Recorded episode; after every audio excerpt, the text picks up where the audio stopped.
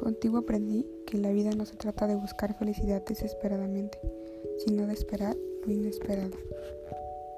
Capítulo 12. El planeta siguiente estaba habitado por un bebedor.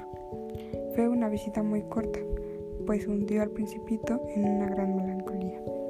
¿Qué haces aquí? preguntó el bebedor, que estaba sentado en silencio ante un sinnúmero de botellas vacías y otras tantas botellas llenas.